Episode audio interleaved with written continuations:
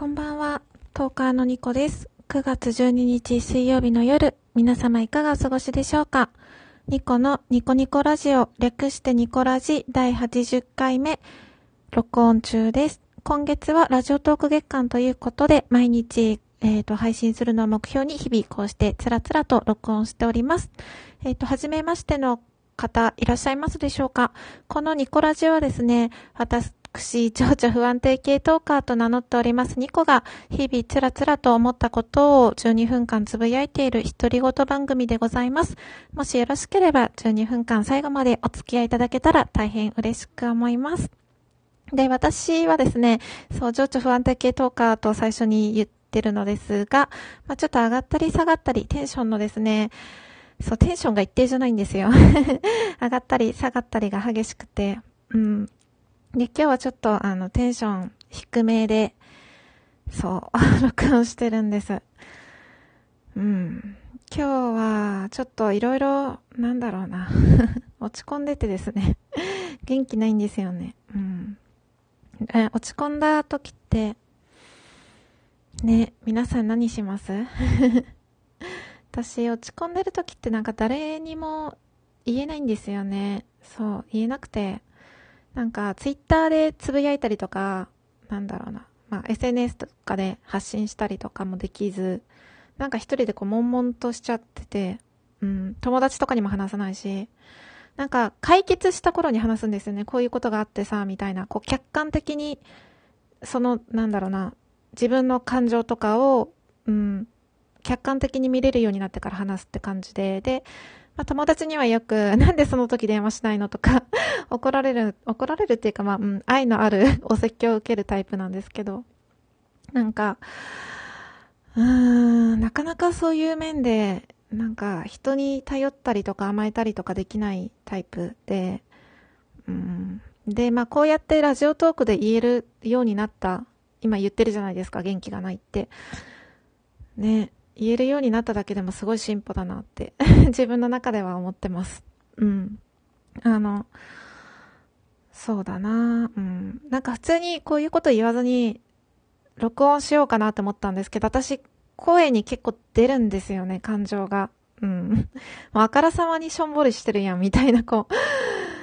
ね元気、元気ない声だなって、なんか自分もわかるし、聞いてる方もなんか、なんだこいつ、なんかやる気ねえな、みたいな。ねなんかそんな風になっても嫌だから、うん。なので、うん、ちょっとお話ししました。テンションが低いのは、まあちょっと落ち込んでるっていうことでご了承ください。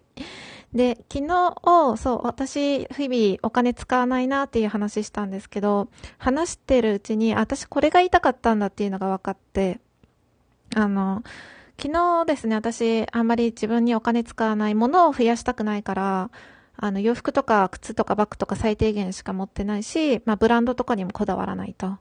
で、ブランドを、の、まあ、なんだろう、洋服の値段の高い低いとかじゃなくて、ブランドとか、その名前とかじゃなくて、自分が気に入ったものを買うようにしてるっていう話をして、で、大事なのは、あの、服を着る自分自身の振る舞いだと思ってるですよ。そう、それを言いたかったんですよね。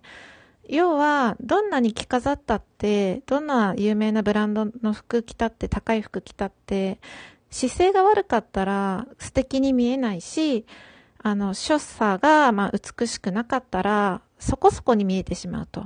逆に、普段から、まあ、気品がある人、例えば、まあ、こう、皇族とか まあ、皇族とか、まあ、ね、あれですけど。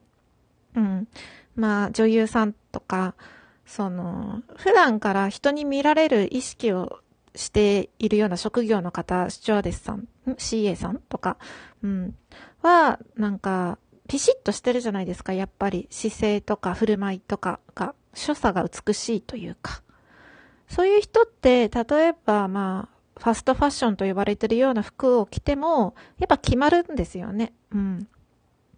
で、逆に、どんなにね、高くて名前がある洋服を着ても、なんか靴を履いても、バッグやお財布とか、なんか、パジャマみたいな格好で、スーパーに来て、お財布だけブランド物とかちぐはぐじゃないですか。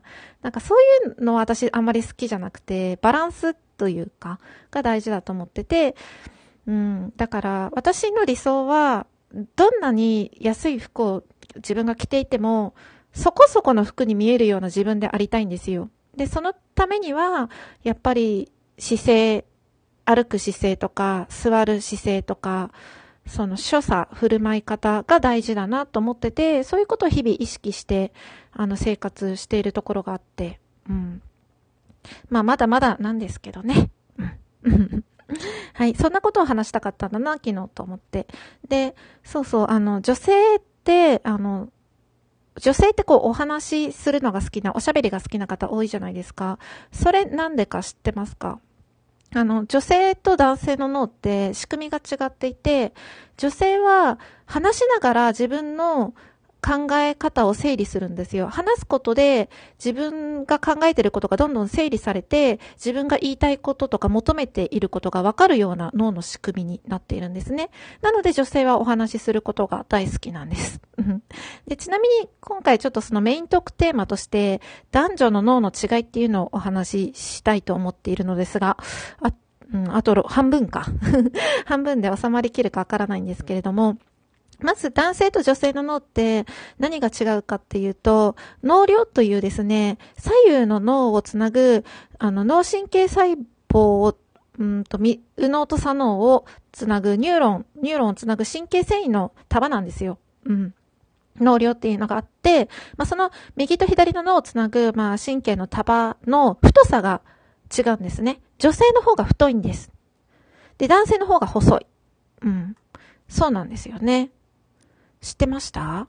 で、あの、なので女性はですね、えっ、ー、と、脳量線が太いということで、あの、自然と自分の近くにあるものにより興味が集中する傾向にあって、自分の気持ちを見つめたり、自分が周囲にどう思われているかっていうのをとっても気にするんですよ。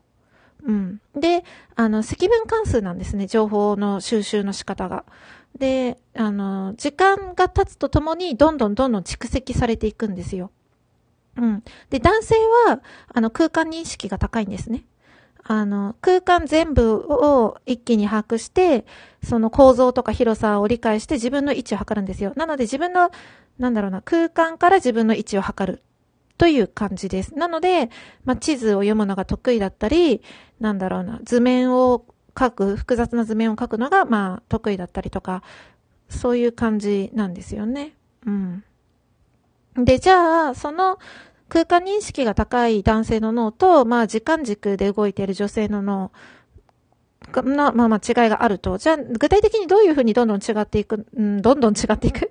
違って、うん、ごめんなさい。違っていくのかっていうと、あの、まず、えっ、ー、と、女性はですね、あの、生まれた時からカウンセラーって言われるぐらい、他人の気持ちに共感する、あの、察する能力が高いんですよね。うん。で、しかも言葉にするのも得意なんですよ、そういうの、もともと。うん。で、男性はそういうのは苦手なんですよ。空間認識が高いので。うん。なので、女性は家事を同時に、例えば、あ、冷蔵庫にあれが足りなかったな、で、帰ったらお風呂掃除してゴミ捨てして、保育園にお迎えに行こっか、みたいなことを同時に考えることができるんですけれども、男性はそういうことができなくて、あの、場面場面で集中してしまうんですね。仕事は仕事、仕事の場面っていう空間で自分を意識する。で、家庭は家庭っていう空間で自分を意識するので、仕事中に家庭のことを考えたりとかはできないんですよね。うん。そうなんですよ。で、あの、男性は、その、女性が、こう、なんだろうな、頼られたり、こう、笑顔でいるだけで幸せになれる、あの、仕組みになっているんですね。うん。その、基本的に男性って自分の種族を残すという本能が強いから、大体どんな女性でもいけるんですよ。いける？うん。例えば、パッと見好みじゃなくても、話してるうちに気があったりしたら、あ、顔はまあ60点だけど、性格は80点だから120点で合格みたいな風になったりするのが男性の脳なんですけど、女性は、あの、命を宿す側なので、死守選択が非常に厳しくて、なかなかその、好きになれない人は好きになれないんですよね。とか、そんな違いがあったりします。そう。で、あの、女性は自分の気持ちが基本軸にあるんですよ。自分に近いものに興味があるので。でも男性は空間認識が高いので、自分のそばにいる人とかが幸せだと、その、なんだろうな、男性も幸せになれるっていう利点があるんですね。うん。で、あの、女性はその言葉を紡ぐのがとっても得意。気持ちに寄り添うのが女性の脳の特徴なんですよ。でも男性はそういうのはなくて、なんだろうな。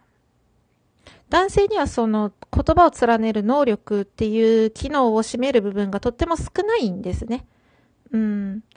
で、女性は言葉でこう癒されていく生き物なんですけれども、まあ男性はそういう機能が少ないので、なんか女性がそのメールちょうだいとかいう気持ちがよくわからなかったりするんですね。まあ、基本的に男性と女性の脳って全然作りが違っています。